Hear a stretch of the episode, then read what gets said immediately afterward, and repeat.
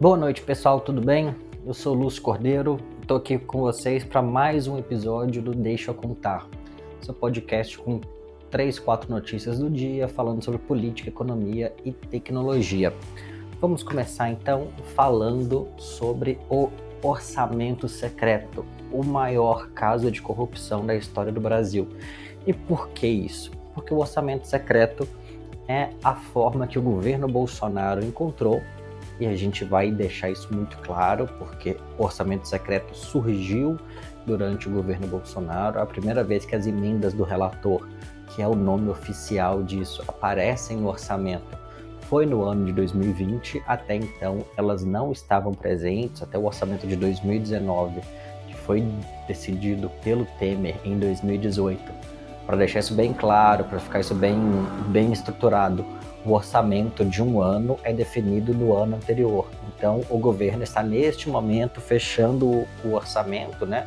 A LOA, que é a Lei de Orçamento Anual, que vai para o Congresso, ele está fechando isso, manda para o Congresso para aprovação, que vai para votação e o próximo governo, independente de quem seja, mas torçamos para que seja o Lula, já assume com o orçamento definido pelo governo atual, que foi inclusive uma das maiores bizarrices da eleição passada quando Paulo Guedes não queria sentar com o Congresso para discutir o orçamento, porque ele imaginava que isso era algo que ele ia tocar ao longo de 2019, sem, sem saber como funciona o orçamento público.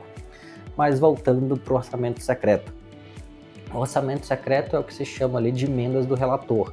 Então, o governo alocou dentro do orçamento um valor para o próximo ano, são 23 bilhões de reais, que é um orçamento muito maior do que o disponível para investimento na educação, para investimento em saúde, para investimento em combate ao câncer, para investimento em reforma de estrada, em melhoria de infraestrutura e tudo mais. O orçamento secreto é maior que tudo isso.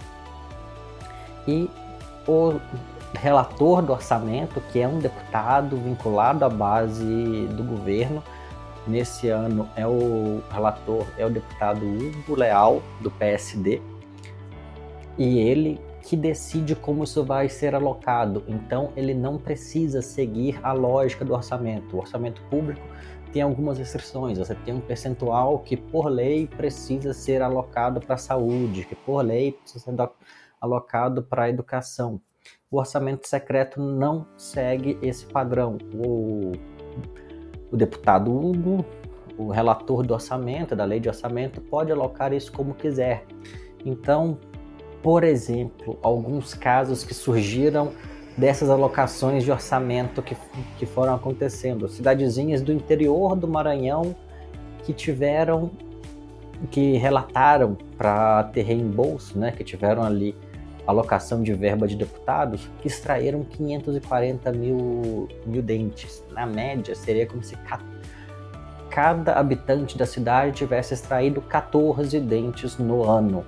São cidades com pouquíssimos habitantes que fizeram mais testes de HIV que a cidade de São Paulo inteira em um ano. E por que isso?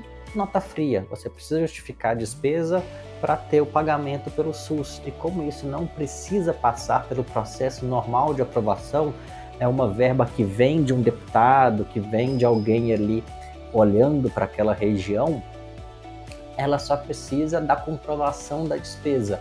E a comprovação da despesa é uma nota fiscal. Você não precisa mostrar as pessoas fazendo o teste de HIV, você não precisa mostrar o dentista extraindo os dentes das pessoas.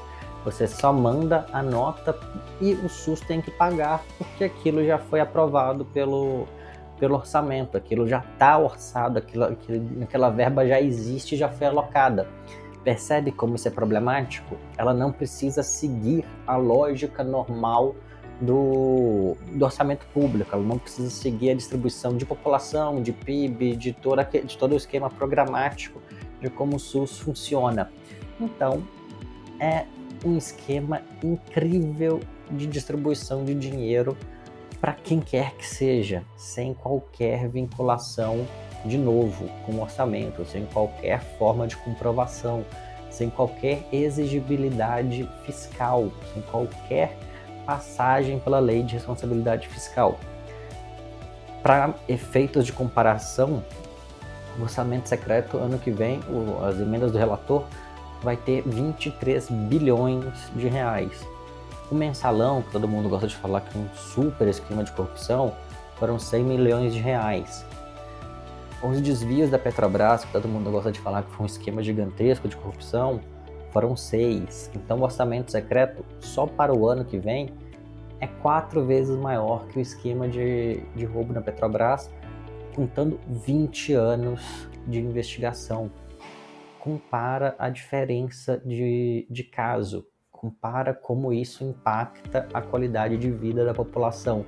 E a pior parte é: o governo tem tirado verba de, outros, de outras destinações importantes, como a farmácia popular, como a verba de combate ao câncer, como a verba de, combate, de construção de, de creche, verba para educação, para compra de livro, para disponibilizar dinheiro para o orçamento secreto. Você entende como isso começa a, a atrapalhar a vida da população, como isso impacta no nosso dia a dia? E seguindo dentro dos esquemas, dos problemas desse governo para gente voltando ao que eu acabei de falar, para alimentar isso, para dar vazão para essa necessidade de dinheiro, para comprar o apoio dos deputados, porque afinal de contas a base, o, a capacidade política do governo é nula. Então o centrão precisa ser muito bem pago para continuar apoiando o governo. O governo tem tirado verba da educação básica e fazendo essa verba, ao invés de ter uma destinação direta. Então, por exemplo, a cidade de X, no interior de Minas, no interior do Maranhão, cidade para citar o exemplo da minha cidade, ao invés de Patinga, que tem uma população X, precisa receber tantos milhões de reais para investimento em educação básica, esse dinheiro não faz esse caminho em linha reta, esse caminho super bem claro e estruturado, estaria super direcionado, que é como tem que estar, tá, e vai para as mãos do deputado federal fulaninho de tal, não faço a menor ideia que é um deputado federal que foi eleito pela região, sinceramente, e esse deputado vai falar assim, ah, ok, vou liberar tantos milhões de reais para construção de escola, para reforma das escolas, para construção de creche, para melhora de quadra, torna personalista o orçamento. Não é a população da cidade, é o deputado que está liberando dinheiro. É um esquema perverso de, de compra de voto. É um sistema, sistema extremamente grotesco de formação de currais eleitorais, que combina muito com gado, que graça nesse, nesse congresso, que graça nesse, nessa bizarrice que é o é o governo Bolsonaro. Mas essa é a forma deles de fazer política. Você volta àquela questão do clientelismo, aquela questão do coronelismo. Não é o poder público, não é institucionalizado, não é o governo federal se relacionando com os outros entes, o governo estadual, os governos municipais. É o deputado liberando verba para o seu público, é o deputado liberando verba para sua região, torna tudo muito mais personalista e tira essa questão de, de organização do Estado, de separação entre a coisa privada e a coisa pública, que é a forma que esse pessoal, que miliciano adora operar, né? Miliciano não gosta de coisa institucionalizada. Não gosta de coisa institucionalizada são pessoas republicanas, né? pessoas que valorizam a democracia. Quem é miliciano, quem vota em miliciano, gosta mesmo dessa relação clientelista que você estabelece, onde quem manda é quem tem poder, inclusive poder financeiro. Seguindo nisso, uma notícia que eu achei curiosa e que eu acho que vale a pena frisar: o Brasil perdeu influencers, influencers financeiros. Uma pesquisa que o Valor faz junto com algumas consultorias, o Brasil perdeu, né, perdeu 3% dos finfluencers, eu adoro o termo finfluencer, entre o primeiro semestre desse ano comparado com o ano passado inteiro. Então a pesquisa tem, uma, tem um problema metodológico bem grande ali. 2021 analisa de fevereiro a dezembro, em 2022 olha janeiro a, a junho. Assim, a questão metodológica é uma bagunça.